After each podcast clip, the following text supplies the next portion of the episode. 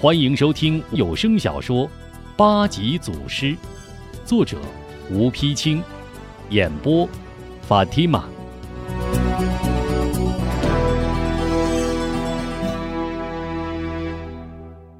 这时，边豪、许仁率领官兵正在马不停蹄疾驰京城。走着走着，许仁突然勒住马头，边豪一见，也赶紧将马勒住。怎么不走了？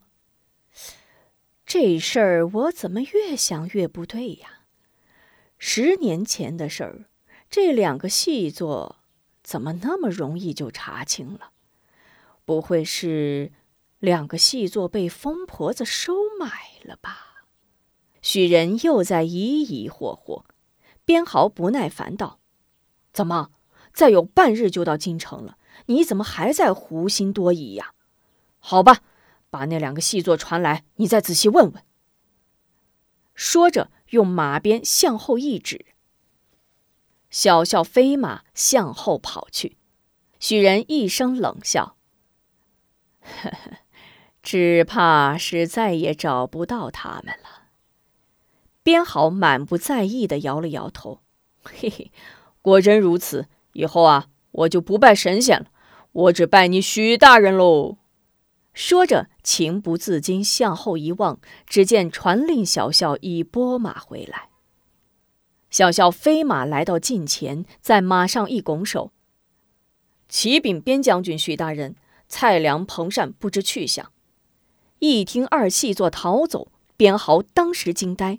许仁摊着双手叹气道：“唉，我说怎样？果然不出所料啊。”边豪不得不佩服许仁的心细，不住大骂两个细作：“这两个狗奴才竟敢背叛老子！待老子抓住他们，定要将他们点天灯下油锅，碎尸万段！”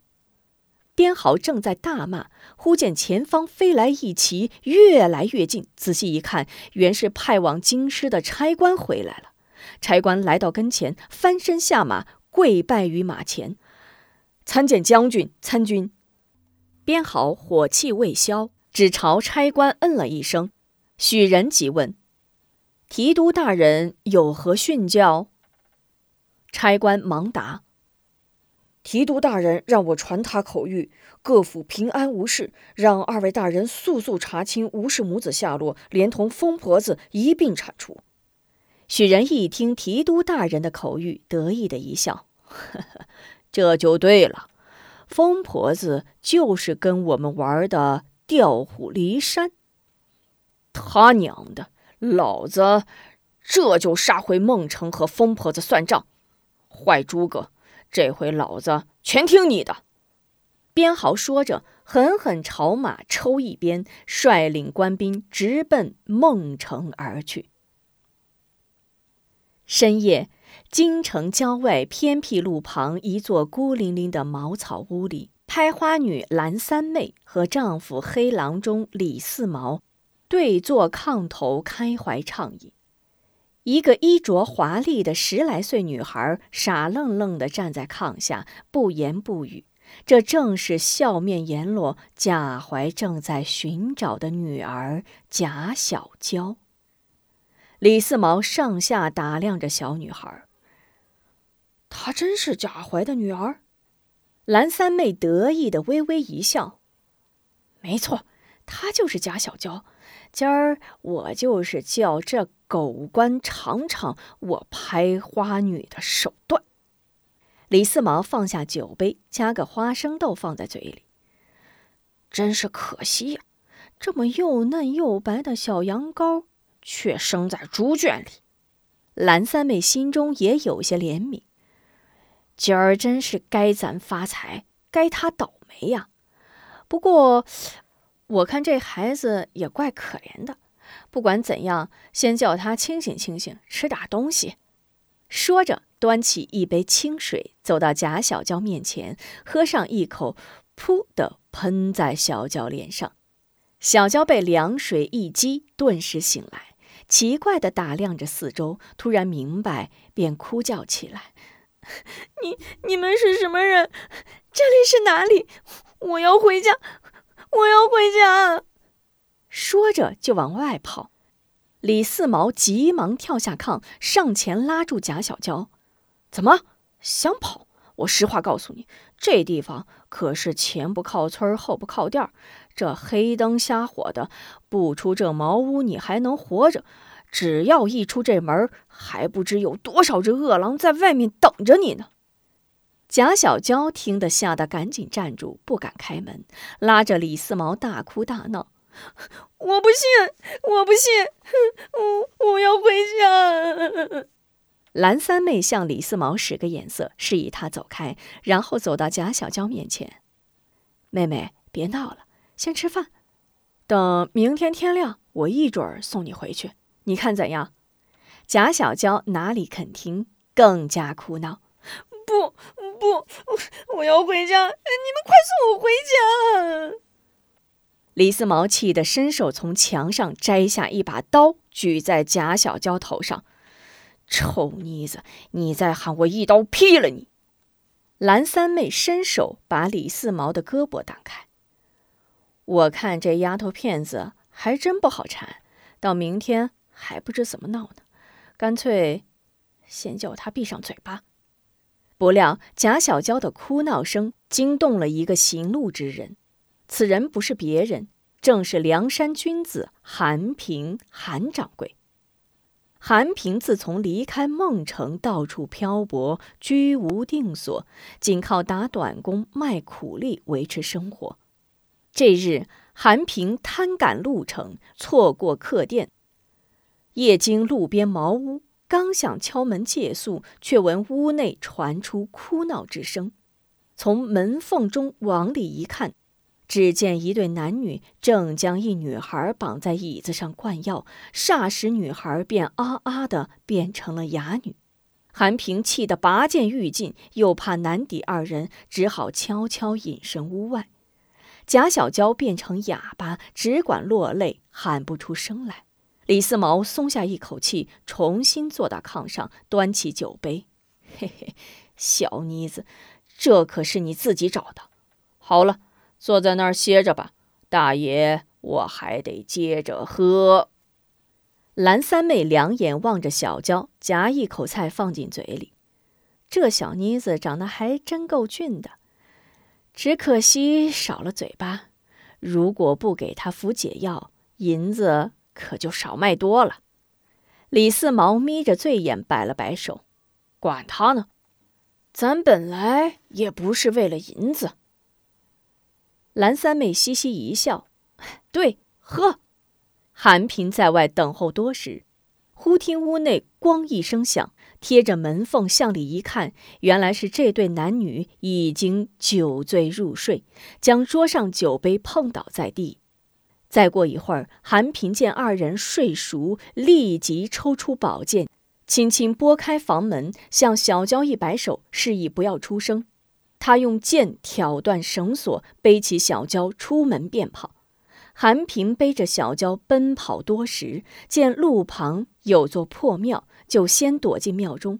贾小娇虽是年幼，却知好歹，到的庙中，擦擦眼泪，先给韩平跪下磕了个响头。韩平怜悯地拉过小娇，偎在自己身上。午夜已过，二人又饿又累，背靠佛像慢慢睡着。佛像后，一个黑影慢慢探出头来，黑影轻轻一跃，闪入侧面另一神像背后，偷偷查看韩平、小娇。黑影见二人睡着，轻轻走到二人跟前，仔细一看，倒吸一口冷气。飞身在神像幔帐上扯下一条布来，轻轻披在韩平和小娇身上。韩平和贾小娇一觉醒来，天已大亮。韩平一抬头，猛见康婆婆坐在面前，大吃一惊：“康婆婆，您老怎么会在这儿？”康婆婆爽朗一笑：“老身也没想到，竟会在这儿遇上韩掌柜呀。”用手指了指小娇。这姑娘，哦，我也不知这孩子的姓名，是我昨夜从贼人手中救出来的。一对拍花的狗男女，竟把这孩子拐到家中灌下哑药，把她变成了哑女，欲卖青楼。只恨我韩平武功平平，不然昨夜定将这对狗男女拿住，逼他们拿出解药来。康婆婆听韩平一说，略一思索。你说之人，我倒有所耳闻。这二人，男的叫黑郎中李四毛，女的叫拍花女蓝三妹。